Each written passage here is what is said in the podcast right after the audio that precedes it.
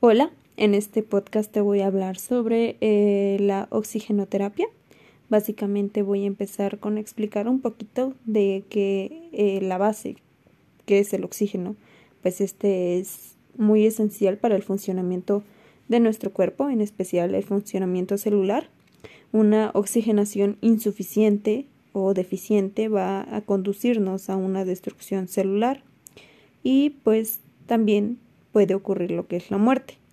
Los órganos que van a estar más susceptibles a lo que es la falta de oxígeno son pues el cerebro, las glándulas suprarrenales, el corazón, riñones y hígado. Ok. La oxigenoterapia tiene tres objetivos. Bueno, yo voy a mencionar tres.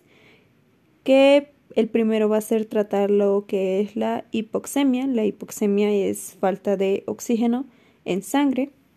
Y porque lo voy a estar mencionando un poquito más. También va a enfocarse a disminuir el esfuerzo respiratorio y el último que es disminuir la sobrecarga cardíaca. Eh, la oxigenoterapia está indicado en trastornos relacionados con la disminución de presión arterial de oxígeno, como puede ser eh, la embolia o el edema pulmonar. También va a estar indicado en la disminución de gasto cardíaco, de, eh, que va a provocar como menor aporte oxígeno, de oxígeno a los tejidos. Como ejemplo está el infarto agudo al miocardio, hipotensión o insuficiencia cardíaca. Eh, también vamos Ah, también aquí puede entrar lo que son intoxicaciones por gases perjudiciales y algunos tipos de anemia. Y el último va a ser, bueno, su última indicación va a ser el aumento de la demanda de oxígeno que nos va a provocar también un, una em, hipoxemia.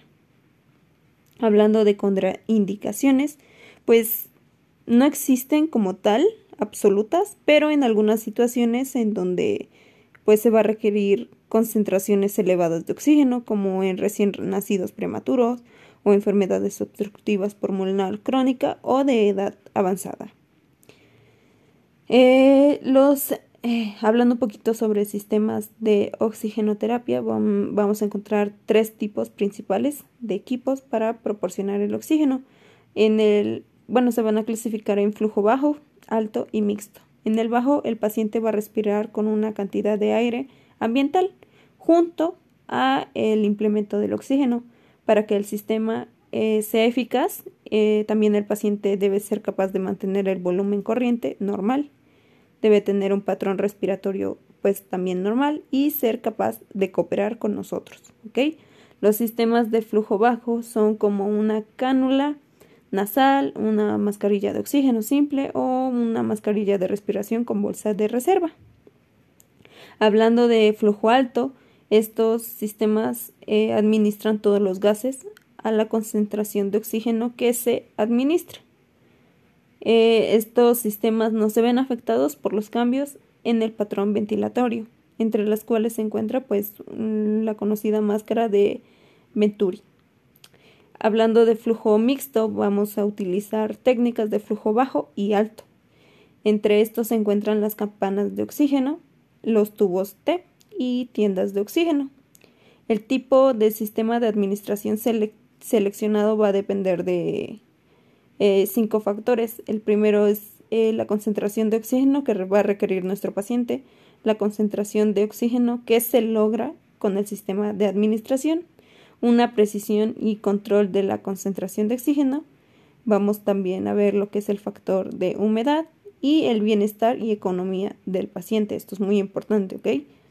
Hablando sobre eh, la concentración o la medición del oxígeno, vamos a, a tener la gasometría. Es un procedimiento o el mejor procedimiento para identificar la necesidad de oxigenoterapia y valorar sus efectos su evolución. También se puede identificar la necesidad de administrar de oxígeno por medio de este o la oximetría de pulso, que es un monitoreo no invasivo que utiliza ondas de luz y un sensor que se coloca en el dedo o en el pabellón auricular del paciente para medir pues la saturación de oxígeno, la cual se va registrando como en un monitor. Hablando de complicaciones, eh, vamos a encontrar una toxicidad de la administración del oxígeno. Esta va a determinar, pues, o va determinada por la concentración de oxígeno que se administra y la duración del tratamiento. Por regla general, las concentraciones de oxígeno es de más del 50% administradas de forma continua y por más de 24 a 48 horas pueden dañar los pulmones. ¿Ok? Y otra eh, complicación puede ser la atelectasia por absorción. Se presenta pues en pacientes que reciben altas concentraciones de oxígeno, lo cual pues, va a producir un mal funcionamiento de superfacte, perdón, no lo puedo pronunciar bien, surfactante pulmonar. Ahora sí. Ahora, tenemos que tener como vigilancia a, los pacientes que, estén implementando la oxigenoterapia. En términos generales, tenemos que eh, verificar la prescripción médica, sistema y el tipo de oxigenoterapia aplicada. Tenemos que colocar al paciente en una posición correcta para asegurar una expansión pulmonar adecuada. Esta eh, posición yo encontré que se llama semi-flower. También vamos a estimular al paciente para práctica de ejercicios de respiración profunda. Vamos a producir tos y dar fisioterapia torácica si está indicado. Vamos a asegurar un estado de hidratación adecuado, especialmente si las características de las secreciones son muy espesas y uh, pues sí se adhieren. Vamos a aumentar el oxígeno cuando la velocidad del flujo es mayor a 41 minutos. También vamos a vigilar las condiciones del paciente mediante la verificación de signos vitales. Esto es importante. También vamos a observar de forma constante a los pacientes con enfermedades obstructivas crónicas en relación con signos de necrosis por dióxido de carbono. Y también un punto importante es apoyar al paciente en momentos de angustia hasta que eh, pues se sientan seguros, ¿ok? No está de más. Y pues bueno, hay muchos procedimientos, hay muchísimo más eh, que podemos hablar sobre la oxigenoterapia. Es un tema un poquito más extenso y hay diferentes tipos de equipo y el procedimiento empleado que tiene cada uno. Eh, voy a mencionar solamente uno que eh, mencioné hace un momento que se llama la máscara de Venturi. Esta eh, pues va a utilizar la administración de oxígeno con mascarilla como tal.